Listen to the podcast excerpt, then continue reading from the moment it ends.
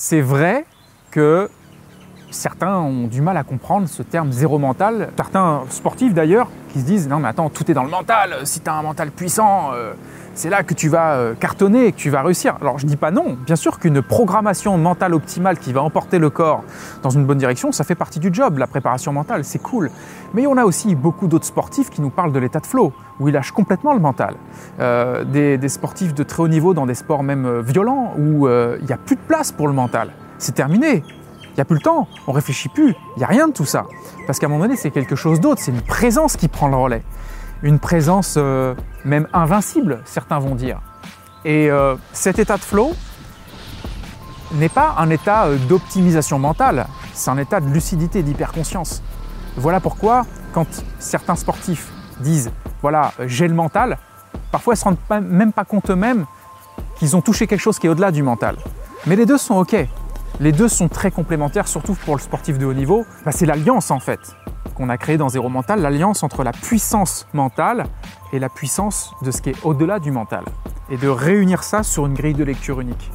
Donc fonctionnellement dans le monde, c'est super compatible et c'est même recommandé que de savoir gérer les deux. En fait, j'ai peut-être induit une forme de confusion en se disant mais alors attends, il dit euh, il faut couper le mental ou du moins connaître ce qui est au-delà du mental et en même temps utiliser le mental. Donc euh, c'est quand qu'on fait quoi?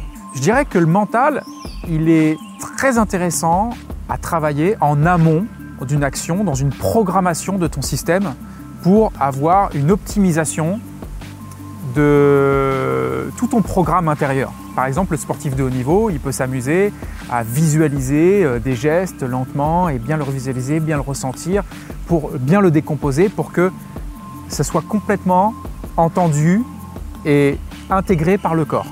Pour que ça sorte tout seul en fait, une fois que c'est fait.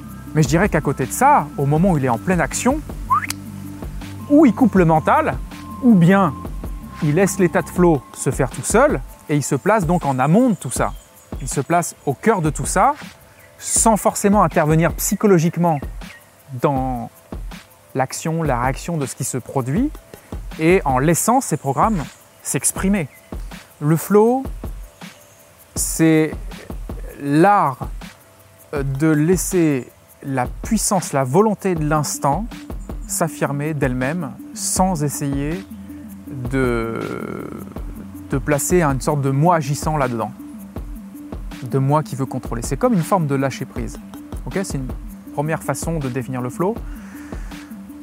Et le flow, je dirais que c'est euh, la porte d'entrée vers le point zéro. On pourrait dire que même si on est euh, sur le flow en permanence, on pourrait presque considérer être sur une forme de point zéro, mais c'est vrai aussi que l'on peut être dans le flow tout en étant complètement identifié à son corps physique et mental. Voilà pourquoi euh, je parle juste de porte d'entrée, de fonction basique de ce que pourrait amener le point zéro.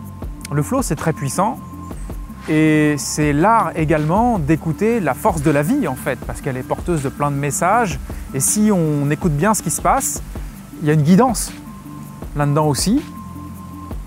Et euh, au final, c'est une bonne façon d'atteindre de l'harmonie et de profiter de cette liberté dont on parle depuis tout à l'heure. Et j'ai tendance à dire, on est là pour ça. Hein. On n'est pas là pour s'emmerder, on n'est pas là pour être emprisonné, on n'est pas là pour euh, voilà, euh, vivre difficilement, on est là pour être libre.